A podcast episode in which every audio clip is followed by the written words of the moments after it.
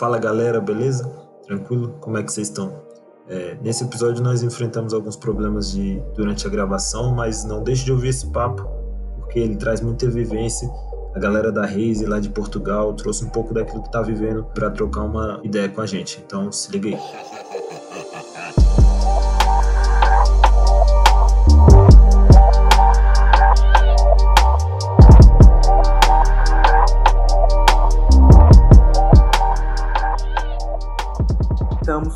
com o Dan, com Peu e Morena, certo? Isso. E, gente, estamos muito, muito felizes de, de vocês estarem aqui. É, desde o primeiro episódio do, do podcast, a gente fala de convidar vocês, na real. Então, está sendo uma realização muito grande. A gente ficou um tempo parado e estamos voltando agora com tudo. A gente está voltando com um ritmo legal de gravações. A partir dessa sexta-feira a gente começa a soltar os novos episódios. E aqui no podcast a gente sempre fala sobre criatividade, sobre arte, sobre processos criativos e tudo envolvendo todas essas áreas é, de comunicação. E é uma honra ter vocês aqui com a gente. Acho que vai ser um papo muito da hora. É, o Danilo e, e, a Morena, acho que a Morena não lembra de mim, mas a gente já se trombou em alguns rolês daqui em Brasília. é, é, mas o Peu eu não, não cheguei a conhecer. Yeah, mano. É, mas prazer, muito prazer. prazer mano. É, e a gente tá.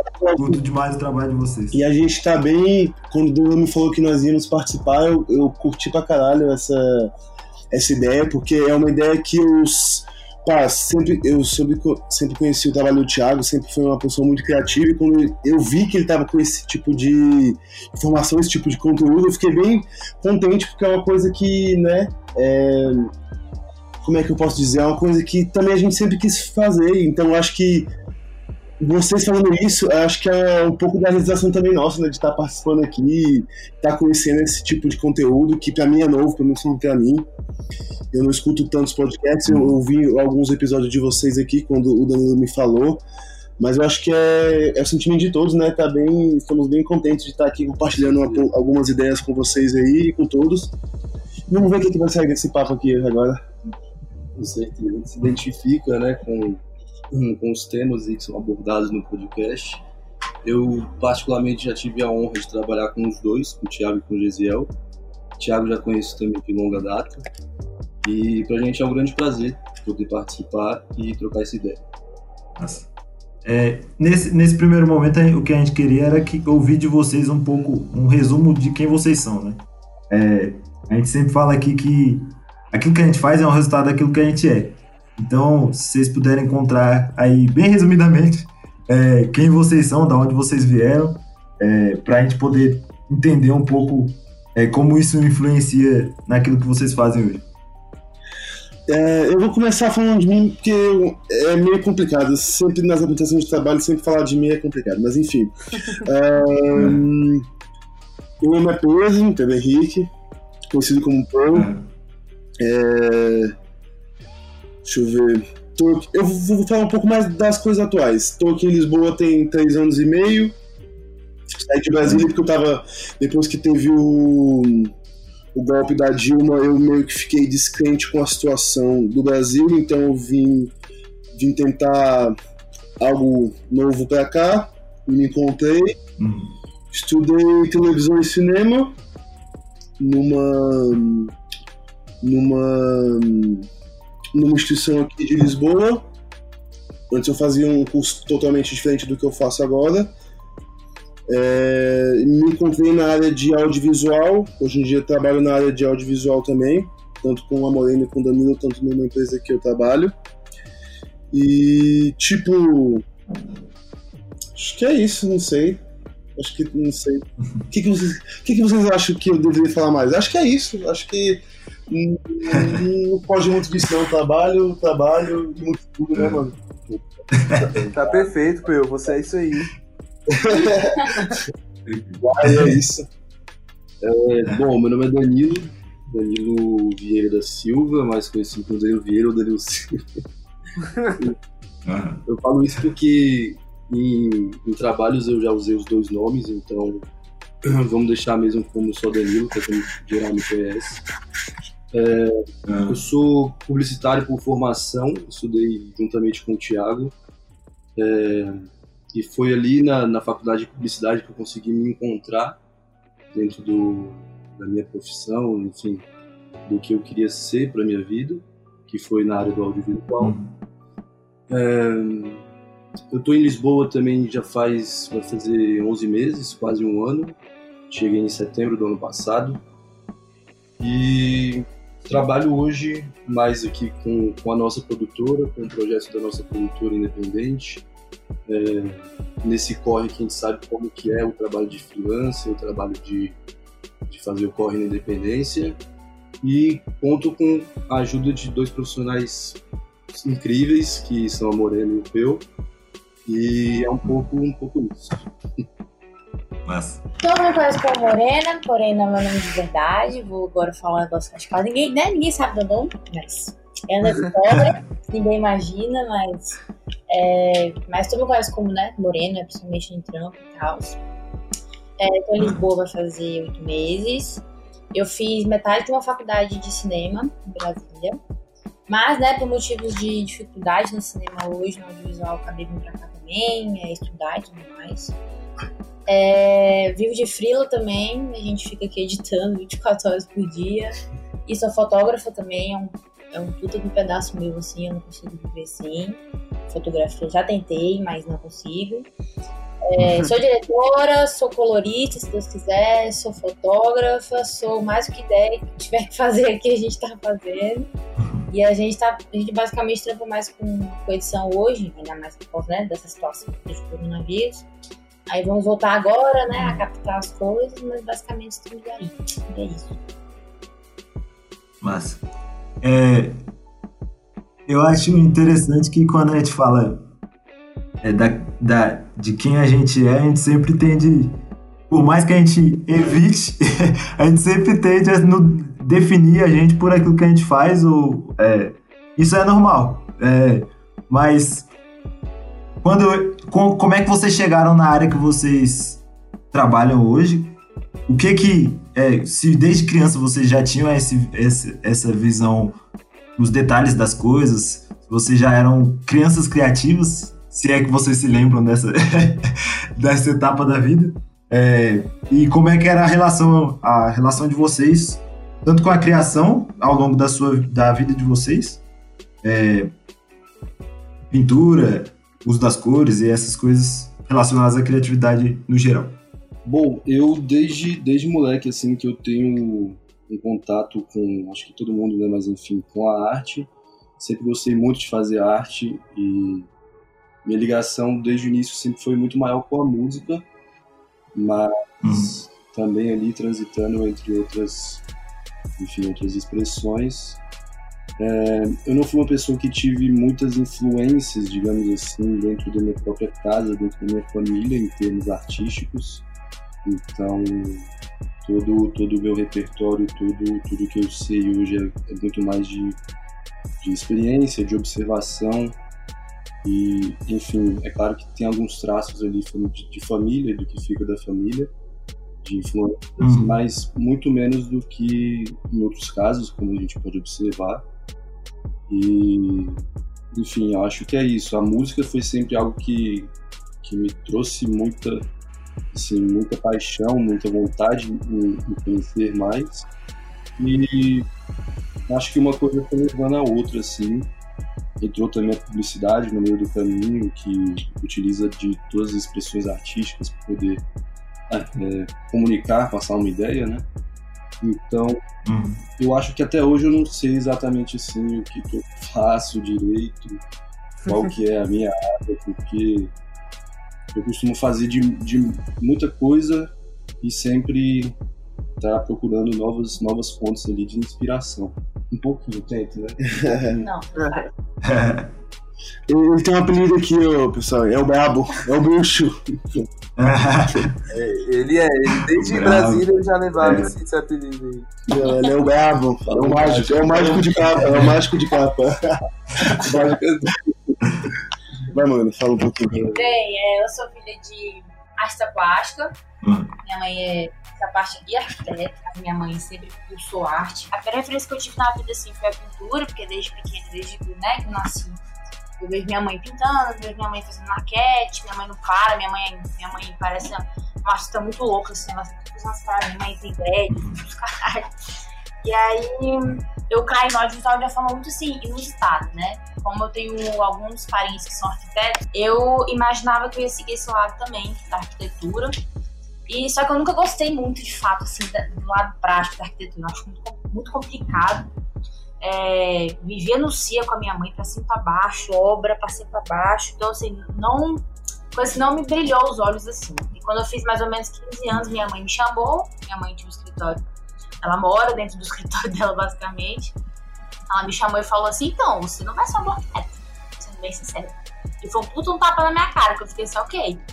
E aí, ela, você odeia matemática, você odeia a obra, por que você vai querer ser arquiteto? Eu falei, é, é verdade. Aí eu entrei numa crise, que eu realmente não sabia o que fazer, que aquela história de vestibular, que vai fazer vestibular.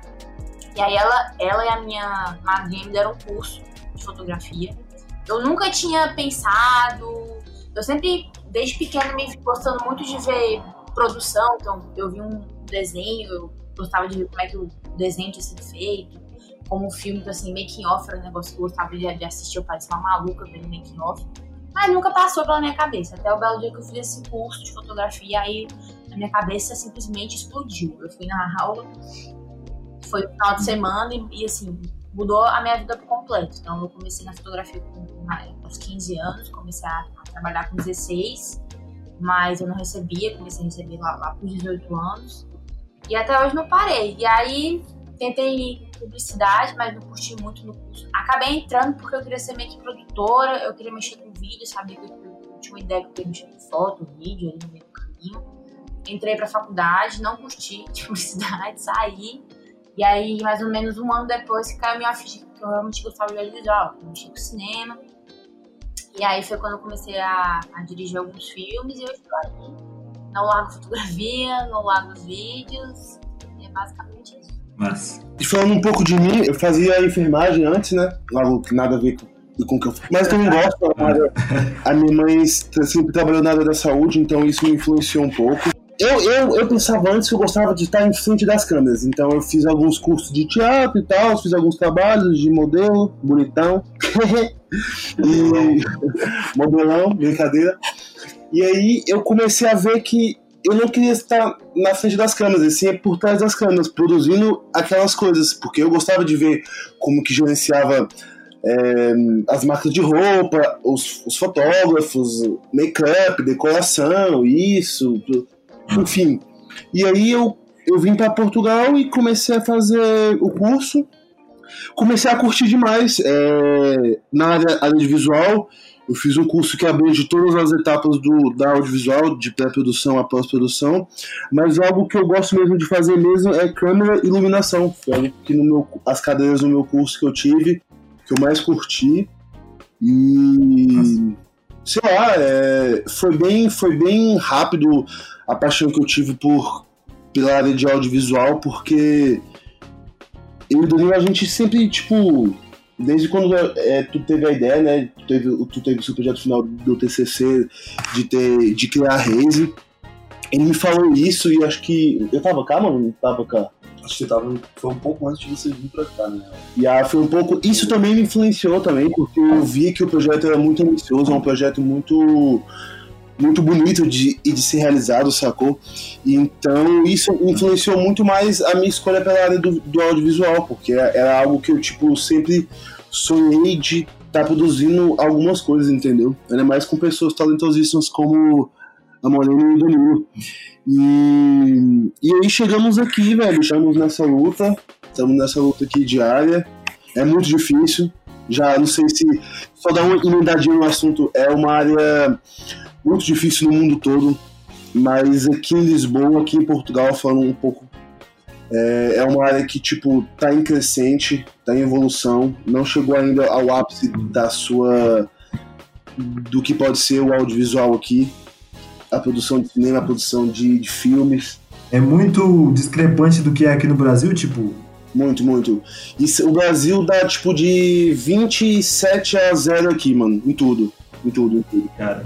É, na, mu na música, claro, na música, nas novelas, nos jornais. Eles aqui parecem que estão nos anos. Final dos anos 80, começo dos anos 90 aí, sacou? É uma discrepância de tudo, mano. De produção, de cinematografia, de tudo, mano. Você pode reparar as novelas aqui, você chega, chega a doer os olhos às vezes. Desculpa se alguém, se algum português, algum artista mas chega a doer os olhos, sério. Vai ser expulso de Lisboa depois dessa aí. Poxa, mano, não entendo, velho. É muito mal, velho. É muito abaixo do nível, sério. E isso, isso pra gente, eu acho que, não sei, é bom e ruim ao mesmo tempo, né, pessoal? Porque a gente tenta conseguir colocar o nosso ponto de vista para que evolua essa cena dentro de, dentro de Portugal, mas a gente não tem tanto espaço para colocar isso, porque isso não é tão evoluído como, digamos assim, como a nossa cabeça caminha, né? Então a gente tem que lutar por, por esse espaço, é aquele espaço que é nosso, digamos assim, né, velho? Mas enfim, é um pouco isso, é um pouco um leão, é um leão todos os dias tem que matar, sacou? Senão não anda. Mas é que é diferente, aqui tem uma estrutura para crescer o cinema. No Brasil, hoje, eu não vejo uma estrutura para o cinema crescer. No Brasil, é muito, muito sim, respeitado em termos de né, documentário, alguns filmes aqui no Brasil. Só que o Brasil entrou numa decrescente, assim, nos últimos 10 anos, muito triste, né? Acho que falta de investimento também, é, não né? tem investimento, não tem fomento de arte. Já que em Portugal tem esse fomento de arte. É isso. Eu, eu acho que aqui sobra dinheiro para esse tipo de coisa, sabe? É, apesar de que eu acho que a Espanha está tendo essa crescente também absurda no audiovisual, uhum. tá começando a influenciar aqui, tá começando a, a chover aqui, então tem investimento para filme, tem premiação. Acho que também tem uma grande facilidade de uma pessoa que roda um filme aqui conseguir escrever em alguns festivais. Então, assim, acho que é mais fácil escrever um filme daqui do que escrever no Brasil, por exemplo, para Cannes. É, é mais uhum. fácil, né? Assim, é porque tem esse investimento, eu acho que é uma, é uma, é uma questão de, tipo, é, ideologia também. Aqui, aqui eles valorizam a arte mesmo, sabe? Então, aqui tem bastante museu, tem bastante música, aqui é muito movimentado. O Brasil, lógico que é, o Brasil é muito absurdo, assim. É, eu fico às vezes pensando, eu falo, cara, a, a, quantidade de gente que merecia pelo menos uma chance no Brasil, uma oportunidade de ser visto, assim. Porque eu, eu nunca conheci um, um lugar que tem tanta gente talentosa que nem o Brasil. Assim, acho que não existe mesmo. Uhum. Porque na, eu também acho que não existe um ser humano mais criativo que o brasileiro. É isso. eu desconheço. Não Sim. adianta. Rei da viagem, se vira, a gente sabe. Não, não adianta. A gente precisa aprender a se virar, né? Porque senão a gente não sobrevive. Exatamente, né? Mas é isso. Então, assim, acho que hoje o cinema no Brasil tem que passar por vários questionamentos. É, como que o dinheiro hoje está sendo investido? Como o governo está lidando com os, né, os editais, que hoje quase não existem. Eu imagino que depois dessa pandemia eu realmente não sei como é que vai ficar. É, mas eu fico um pouco preocupada, assim, porque eu acho o cinema nacional simplesmente genial. Assim. E tem o problema né, dos financiamentos, que não tem investimento, e o problema das pessoas que não consomem, né? Elas não assistem, não consomem. O brasileiro não, não consome o, o próprio cinema, então lembro quando eu a minha, minha faculdade, na minha própria turma, assim, quase ninguém viu os filmes. Então, assim, ah, eu quero ir pra Hollywood, quero fazer as coisas em Los Angeles. Tipo, por que, que, não, que não fazer agora no Brasil com o que, com que tem? A gente tem tantas, tantas narrativas lindas, tanto, a gente tem um, porra, puta do cenário. Eu acho que também parar de ficar procurando fora, né? É, é isso. Então, assim, a gente veio pra cá pra gente também ter essa condição de estudar, eu acho, de, de se de se informar melhor. Tipo, e também o fato de que na Europa, é, daqui para um outro país é um pulo, né? Então a gente consegue ficar um tempo em outros uhum. países também estudando. Eu acho a riqueza é essa, tipo, tentar estudar o máximo de referência possível e levar isso pro Brasil. Então, assim, eu tava falando com o Estado esses né? Tipo, da gente tentar pegar história do Brasil, do Cerrado, do Porto. Eu nunca, nunca vi um filme que foi rodado em no Tocantins, no Longa, alguma coisa do tipo. Não tem, sabe? Não tem esse momento. No Brasil, as grandes produtoras que tem a maior parte é só sai filme de comédia, financiado pela Globo. E acaba que as pessoas entendem isso, que isso como cinema atual, e não é. Então agora tá fazendo corre fudido para poder fazer curta, pra fazer documentário. É, quem vai nos festivais de Brasília sai encantado, porque é isso, é uma sobrevivência, é uma criatividade muito louca que a gente tem de conseguir fazer, porque cinema é uma profissão cara, não tem investimento, e a maioria dos brasileiros que querem fazer cinema não conseguem fazer cinema. Então, por N motivos, porque faculdade no Brasil é caro, muita gente não consegue fazer, equipamento é uma coisa muito cara, então assim, aí que falta o investimento na educação, do brasileiro entender que arte também gera dinheiro, também é importante para o país, para a nação, você gerar arte, você incentivar a arte. Então, assim, eu espero que depois né, desse governo que está sendo desastroso, a gente consiga é. enxergar é, de alguma forma, esse, é, esse desgoverno, a gente consiga entender isso, principalmente. É, voltando aí e puxando um gancho do que a Morena falou sobre até o brasileiro não, não assistir, né? Não dá tanto valor até às vezes porque a gente produz aqui.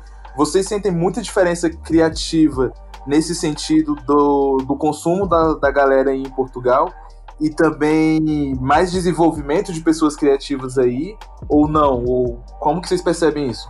Mano, eu acho que é, aqui, aqui, pelo menos em, em Portugal, as referências, as referências deles são diferentes do que é a nossa. É totalmente diferente. Nós temos umas referências totalmente diferentes.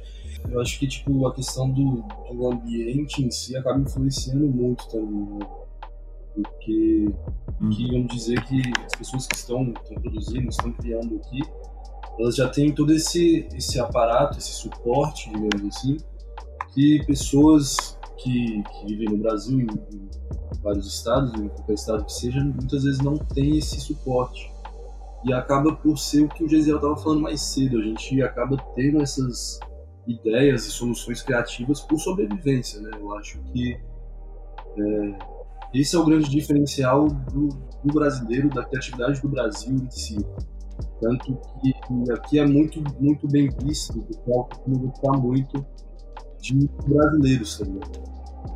De, de pessoas brasileiras para trabalhar em, em, em, áreas de criatividade. Então, é, é como se, pô, você é brasileiro, eles já imaginam que você sabe mexer com o você tem é, referências e você tem é, um know-how criativo mesmo. Você, você sabe que você, você, você, é uma autoridade no assunto, sabe? Acho que a gente meio que já herda um pouco disso também, assim, por, por ser Brasil. É, eu vi uma vez um cara falando que trabalha com animação, né? Em estúdio de, de animação. E normalmente é, os brasileiros se destacam no campo da animação exatamente porque eles aprendem, é, têm uma visão mais ampla da coisa, né? Embora a gente tenha que ser generalista no primeiro momento para depois ser especialista, enquanto lá fora a galera já começa como especialista para e, e, às vezes não, não tem essa visão geral das coisas. Né? Então eu acho que é um pouco disso que você está falando, né? É...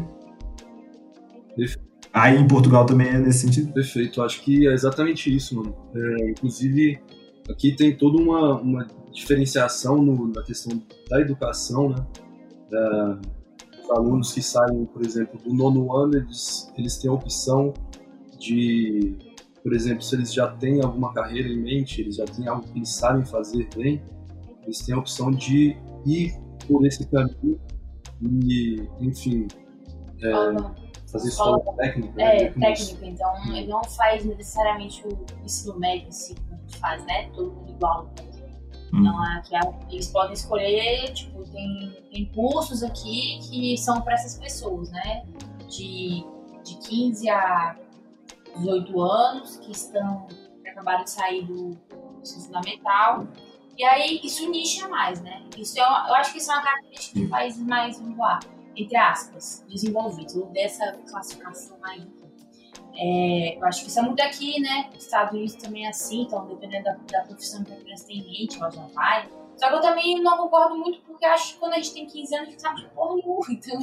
Então, como é que você vai ah. começar a fazer um curso com 15 anos de idade? Então, assim, eu também acho legal essa parte que você falou de generalizar, porque você tem contato com diferentes áreas que às vezes você nunca passaria por perto e talvez você se interesse. Então, por exemplo, esse foi o caso, né? No meu caso. Então, assim, eu rodei muito para cair no audiovisual, né? É, isso é interessante, isso capacita, mas mesmo tempo limita. Isso aqui acontece muito. Sempre também tô nesse corre de estar tá em algum lugar e tentar absorver o máximo possível. E aí, quando eu tava montando aqui o que, que a gente ia conversar, foi uma das coisas que eu já pensei a respeito, que é o seguinte. É, vocês saíram do Brasil, de um lugar totalmente. Totalmente não, mas muito diferente daí. E, querendo ou não, vocês carregam também uma bagagem cultural muito grande. E aí, o que, que vocês acham no sentido de, a partir do momento que vocês estão num lugar novo, você tem mais possibilidade de absorver aquilo que está de novo ou de deixar sua marca?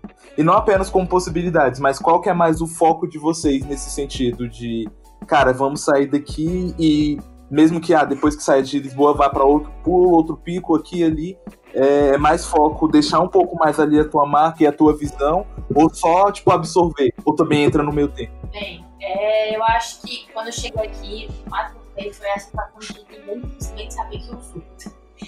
Eu acho Show. que, que Brasília é muito isso, que Brasília é muito pequeno, então assim, ainda mais na nossa área, todo mundo se conhece, então, assim, todo mundo sabe quem é aqui. Então, sabe, nossa, lá, fulano faz evento, nossa, fulano é, uhum. edita, fulano é, é diretor. Então assim, acabava que a gente é meio que taxado, né?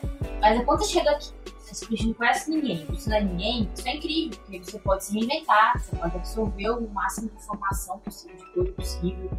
Então, assim, foi incrível quando eu cheguei aqui, como as minhas referências mudaram completamente. Apesar de eu carregar tudo isso, assim, então, quando eu cheguei aqui, eu simplesmente abri minha cabeça para tantas coisas que eu falava, caraca. Então, Dando, um exemplo prático, assim, eu nunca gostei muito de usar grão na foto. Eu cheguei aqui, não sei o que, eu olhei fotos porra, agora só tem grão nas fotos. é, muito, é muito louco essa possibilidade de você divulgar, porque se inspira de qualquer forma. É, as coisas diferentes, a, a forma que a luta bate diferente, o jeito que as pessoas falam no dia a dia, a música daqui. Então, assim, acho que é o mais legal de tudo, assim e ao mesmo tempo você também fica meio que lembrando, forçando as coisas que você, da onde você veio. Né? Acho que muita gente acha que tem o perigo de tipo, esquecer. Mas não, eu acho que é o contrário. A gente fica, também tem a questão de né, comparação. Tipo, você fala, caraca, no Brasil rola de uma forma, no Brasil rola de uma forma, aqui não. Então, assim, é meio que relembrar também que a gente, da onde a gente veio. Então, assim, é um processo. É um processo muito bonito, muito interessante. Acho que pudesse, tipo, ter uma chance de sair do lugar que você está acostumado, que você vive a vida inteira, que você ficar pelo menos, sei lá, três meses, tipo, eu falo, eu falo muito com gente, tem vontade de estar tanto pico, assim, louco, tipo, vamos, sei lá, ficar três meses no Camboja, tipo, qualquer coisa do tipo, porque eu acho que é muito importante, sabe? Você tocar novos ares, as pessoas, tipo, você vê como as pessoas pensam diferente, isso muda a cabeça do cacete, sabe? Então, assim, eu acho que eu, eu acho que é o mais rico assim, nessa história Massa, eu pergunto isso justamente porque isso também é sempre um rolê que eu tenho, saca? É... E eu também sou do tipo de pessoa que eu sempre tenho tempos que eu preciso dar umas renovadas e tudo mais, independente do, do que seja. É... Até em trampo também. Eu acho que atualmente é, é, o trampo que eu mais tô há mais tempo, desde que eu comecei a trabalhar em questões de, de trampo físico, que eu tô tipo há um ano e pouquinho, um ano e, um, e seis meses. E, e dentro desse emprego eu já mudei de área lá dentro da agência, tipo, três vezes. Em um ano e seis meses, saca? É, e eu acho que é justamente esse rolê mesmo de quando você tá num lugar, você absorver e isso vai moldando você com o que tu já tem, com a tua bagagem também. E, e isso que tu falou de muitas pessoas às vezes têm medo de achar de que vai se esquecer um pouco ali ou talvez se perder. É uma trava que acho que a gente precisa sempre trabalhar mais para perder ela porque é justamente a gente vai somando e levando mais também para os outros. Uhum, é isso mesmo. É super importante mesmo você sair da sua zona de conforto, entendeu? Eu, quando saí de Brasília, vim para cá, eu saí da minha zona de conforto e vi um mundo totalmente diferente que eu nem imaginava que existia isso tudo que existe aqui, mano. Tipo, um país que você. Você. As pessoas são. Alguns, 90%, 80% são educadas, as pessoas te respeitam independente da classe social que você é, da cor que você é, da roupa que você usa, da profissão do que, que você é. é a situação tipo, de lixo no chão, a situação de. É, de tudo, eu acho que você meio tem um, eu tive eu tive um choque de realidade, mano. Eu nos meus três primeiros meses foi foi bem absurdo, assim, porque como eu vim sozinho, por mais que eu tenha família em Leiria, que é uma cidade mais ao norte de Portugal, eu fiquei sozinho a partir do meu primeiro mês, mano. É, eu vi como é de verdade o mundo real, mano. Porque quando você vem pra uma cidade que você, por mais que fale a mesma língua, que é o português, mas tem alguns sotaques que mudam um pouco. A cultura é semelhante, mas não é igual. A comida é semelhante, mas não é igual você tem um choque de realidade que você vê que você não é nada, mano. Você não é ninguém diante da imensidão de todos os cantos que existem no mundo, entendeu? E tipo, é muito difícil, é muito difícil você se pensar isso com você mesmo e não, tipo, meio que cair num limbo, ficar, ficar numa paranoia, tipo, de. Sei lá, velho. Eu acho que você tem que se. É, é como se fosse um camaleão. Você chegou aqui, você tem que meio que pegar as coisas, como a mãe falou, pegar as coisas daqui, sacou? Você se adaptar o mais rápido possível para você não ter um choque de realidade, para você não se sentir um peixe fora d'água. E, tipo, é, o mais difícil foi isso, é, chegar aqui e tentar se enquadrar na cultura, na forma que eles vivem, entendeu? Porque é uma forma muito engraçada de se viver, porque, um exemplo, aqui eles vivem... É, no inverno, digamos assim, são quatro, três meses, meio, quatro meses. Eles não vivem, é trabalho casa. Chuva muito frio. Uhum. E as férias deles são no verão. E, tipo, as pessoas não saem todo final de semana aqui. As pessoas não, tipo, não vão pra casa um do outro fazer social, mano. As pessoas, tipo, não convidam as outras pessoas para ir na casa delas. As pessoas, tipo. Uhum. É muito engraçado. E como, pelo menos eu e o Danilo, que a gente praticamente cresceu junto, a gente tava. Todo final de semana a gente tava na casa de amigos. E aqui não, aqui a gente tá praticamente todos os pá, já tem quanto tempo que a gente tá. Muito tempo que a gente tá em casa, sacou, mano? Muito em casa, muito, muito tempo. Muito tempo que a gente tá em casa. Então, isso, isso muda um pouquinho, entendeu? Isso você tem que se adaptar a isso, porque senão você fica louco. Porque para quem vive numa realidade que é o Brasil, que é Brasília, que é Sobradinho, e vir para Lisboa, viver uma, uma realidade totalmente diferente, porque é uma realidade totalmente diferente é muito complicado, é muito complicado. Então você tem que se adaptar o mais rápido possível para você não para você não ficar para trás, porque aqui parece que o tempo passa muito mais rápido, mano. Quando, hoje, é, por exemplo, hoje é terça, amanhã já é quarta, quinta, sexta, quando você vê já passou um mês, dois meses, três meses, entendeu? É, corre, é muito rápido as coisas, é muito movimentada a cidade, então você tem que se adaptar a essa correria, velho. Tipo, normalmente a gente fica até. Eles ficam mais, a manhã eles ficam mais acordados, mas normalmente o dia ser completo tinha que ter 36 horas, 48 horas, porque não dá tempo de você fazer tudo, porque é muita coisa para se fazer em pouco tempo, entendeu? Então, é, foi uma adaptação muito complicada, pelo menos pra mim, velho. É muito complicado. E aí também, já querendo ou não, já tá se preparando pro próximo pico aí, né? O, já sabendo lidar com, com dois dois ambientes diferentes, bem divididos e tal. E aqui, mano, é, é muito engraçado aqui em Lisboa. Eu acho que. Eu nunca fui aos Estados Unidos, mas acho que tu já foi, né, mano? E, tipo, aqui é muita gente de várias nacionalidades. Então você, tipo, não se sente. Não se sente, digamos assim, estrangeiro, entre aspas. Sabe? Você é só mais um no meio de, sei lá, 45 nacionalidades, 30 nacionalidades, entendeu? E, tipo, você vai ao médico, você encontra pessoas, velho, de todas as nacionalidades e, tipo, você conhece muita gente, você faz um network extremamente, velho, poderoso, entendeu? Você conhece pessoas do nada que, sei lá, estiveram ontem em um pico, que eles estavam gravando tal coisa.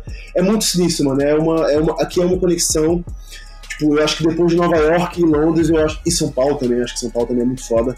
Acho que depois dessas três cidades, Lisboa tá nesse pico assim, é porque é, é uma cidade que não para, mano. É 24 horas. Agora com a pandemia, com, com essa cena do coronavírus, que deu uma parada, mas o Deus chegou aqui, velho, é uma cidade que 24 horas, mano, não fecha, mano. Está sempre aberto. Tá sempre aberto. É 24 horas, mano. 24 horas, é tudo. Pra festa, pra restaurantes, discotecas, é, livrarias, cafés, lazer, cultura. Então, tipo, velho, é surreal mesmo, é surreal mesmo, parado. É sinistro, sinistro. Massa. É, eu, e o que, que vocês têm feito? O que, que a Reise tem feito aí em Portugal? Compartilha pra gente um pouco do, dos projetos que estão enrolados aí. Então, a gente tem feito muito de muita coisa. mas, então, mano, a gente, desde, desde quando estávamos em, Brasília, né, que tem essa ligação, a produtora em si tem essa ligação muito forte com, com a música. Então, desde que a gente chegou e conseguiu estabelecer que legal, a gente está arrumando o nosso, nosso estúdiozinho, que a gente está focando um pouco nesse, nesse nível de produção, né? Mas o foco, o foco é, é, trabalhar de fato com, com música e cinema. É, desde os trabalhos mais comerciais, que a gente sabe que, que é necessário, mas uhum. até uma vertente muito mais autoral, que é o real foco da gente. A gente todos nós aqui, a gente, a gente trabalha em áreas diferentes, mas mesmo sendo a mesma área, cada um tem ali a sua área que tem um foco maior, e a gente busca fortalecer nesse, nesse, nesse molde de equipe e trabalhar com todos esses tipos de projetos. Então, videoclipes, a gente, próximo sábado agora, né? A gente está com uma, uma gravação com um mano que ele mora aqui em Portugal, em Cascais, mas ele veio, ele vem, de, ele vem de Cabo Verde. Esse é um, uma segunda pessoa assim que a gente conhece que entra no nosso no nosso circuito, que vem de Cabo Verde, que faz um som, faz trabalha com rap, trabalha com hip hop, que aí também já traz outras pessoas que trabalham com música, trabalham com dança. É, então é, é um pouco disso. É, videoclipes, documentários, a gente tem, tem projetos, estamos escrevendo projetos. É, em breve a gente quer também rodar algum filme de ficção, é, aproveitando também esse viés dos, dos incentivos, né? Dos incentivos uhum. por parte do governo e tal. A gente vê que é uma crescente, o país está nessa crescente, a questão de trazer pessoas, de trazer grandes produções para cá, uhum. para utilizar o país como uma locação, sim. Isso está tá rolando bastante e isso acaba também influenciando diretamente em pequenas produtoras como a gente. Mas é um pouco disso. A gente trabalha com, com muita coisa.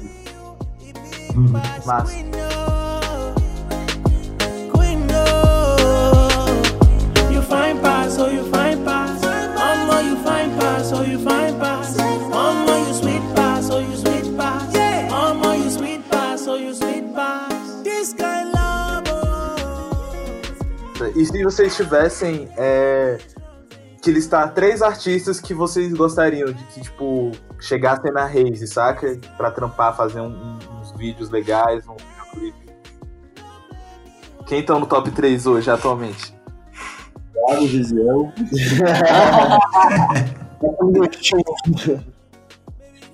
falando, falando. Mas o que? Três de cada um ou três que a gente acha. Um de cada um, digamos assim? O que, vocês querem? Uh, vamos ter de cada um para dar mais conteúdo, gerar mais. Galera conhecer mais gente também? Cara, hum, deixa eu ver aqui, velho. Eu tenho. Eu sou muito. Eu, sou, eu, gosto muito de moda, né, mano? Moda, arte e música, né? Uhum. assim. Então, da moda, eu escolher, escolheria o. O Jerry Lorenzo, da Fear of God. Ah!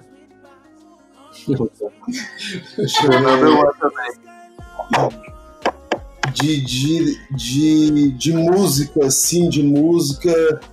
Tá, eu escolheria o menino Travis Scott, que ele é o brabo. Deixa eu ver. E de, de, de cinema, assim. Ah, velho, de cinema. Deixa eu ver alguém de cinema assim que eu gostaria de trabalhar, velho.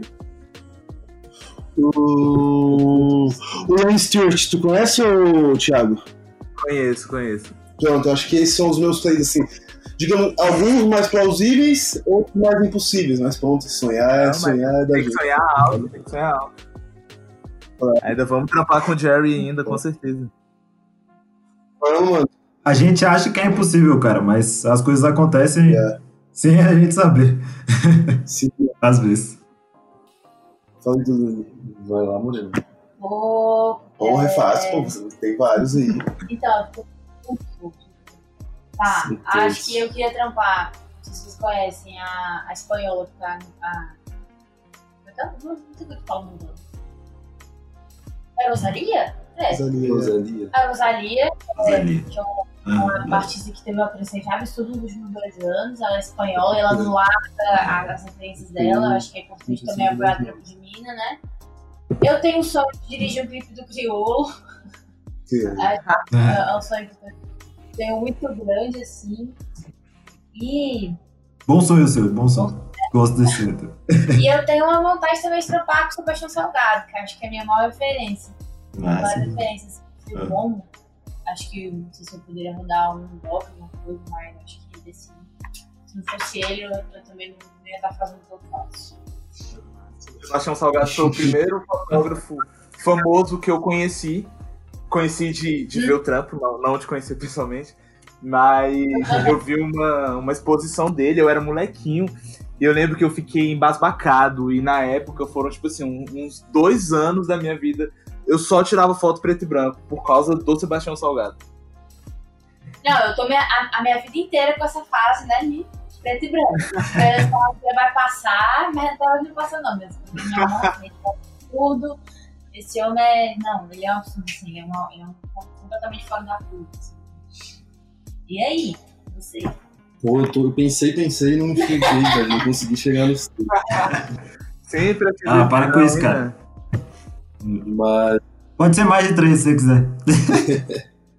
mas vamos lá, eu acho que em questão de, de filme, tem um, um ator que eu acho muito foda que ele participou de Atlanta, que eu não sei falar direito o nome dele, mas o sobrenome dele é Stanfield.